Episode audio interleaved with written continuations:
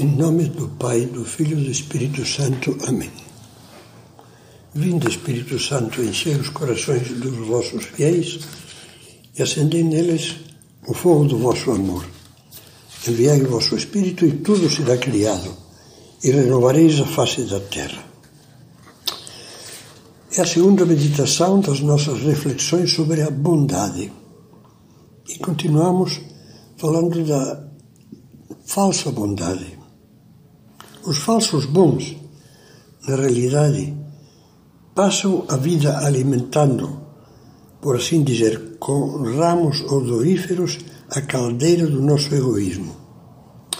Sem reparar que, querendo deixar-nos felizes com a sua brandura, nos fazem deslizar cada vez mais para o abismo da nossa infelicidade. É um fato que só o amor e a verdade nos realizam e o egoísmo, se é cultivado por esses falsos bons, nos destrói.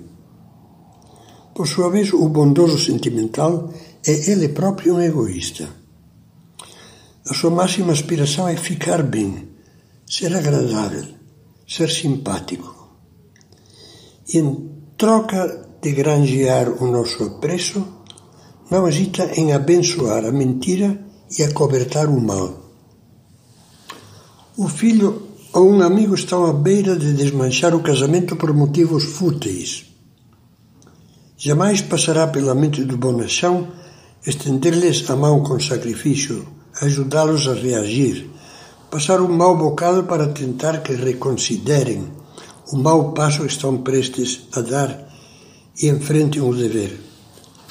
Preferirá observar tudo sem interferir e será por bem comentar docemente Deixa, ele tem o direito de ser feliz.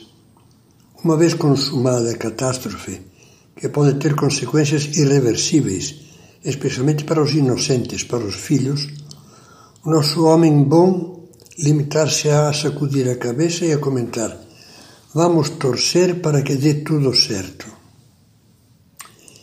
O mesmo que, enganando miseravelmente a sua consciência, deixará passivamente que a filha se envolva com amizades bem pouco recomendáveis, porque não quer atritos.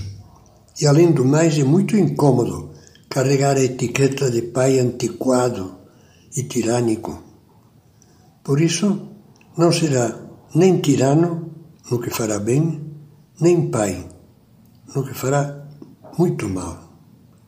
E quando estourarem as consequências lamentáveis da sua omissão, chorará lágrimas mansas e se consolará dizendo: A juventude atual é difícil. É diferente da juventude dos meus tempos, mas a filha já estará moralmente destroçada.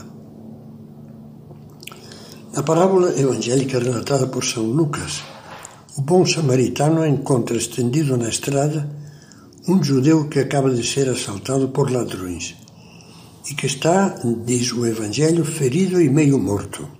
Que fazer? O judeu é, em princípio, seu inimigo, pois, como é sabido, judeus e samaritanos se odiavam. E, portanto, o problema não parece ser da sua conta. Vencendo, contudo, essas barreiras, decide-se a atendê-lo. E faz tudo para assisti-lo e curá-lo. Primeiro, limpa-lhe as feridas suavizando-as com óleo e purificando-as com vinho. Depois o carrega na sua montaria e o instala numa pousada, adiantando o dinheiro necessário para que tratem dele.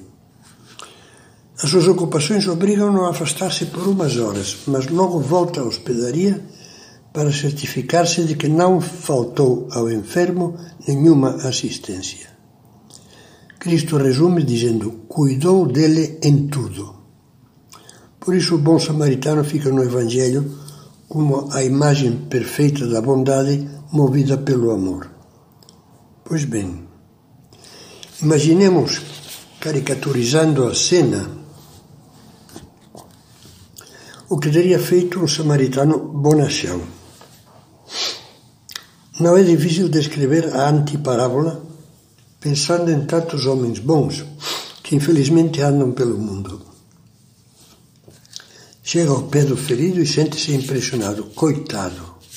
exclama e acrescenta: Neste mundo acontece cada coisa. Acocora-se junto dele, dirige-lhe um olhar, um olhar terno e limita-se a consolá-lo. Dói muito, vai ver, não há de ser nada. Nem cogita de intervir no caso.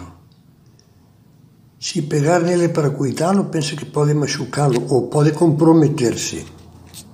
Por isso se limita a dar-lhe uma afetuosa palmadinha, a colocar-lhe um pano bem almofadado debaixo da cabeça e a afastar-se comovido com seus próprios sentimentos, ao mesmo tempo que murmura baixinho: Acho que assim vai, assim, assim vai se sentir melhor.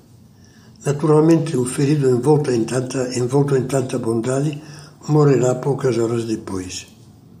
É possível que o bondoso deixe ainda alguma esmolinha. Servirá para o enterro. Ironias à parte, qualquer pessoa lúcida é capaz de compreender que isto é o que fazem conosco os bonachões de que estamos falando. Por hoje paro por aqui mesmo.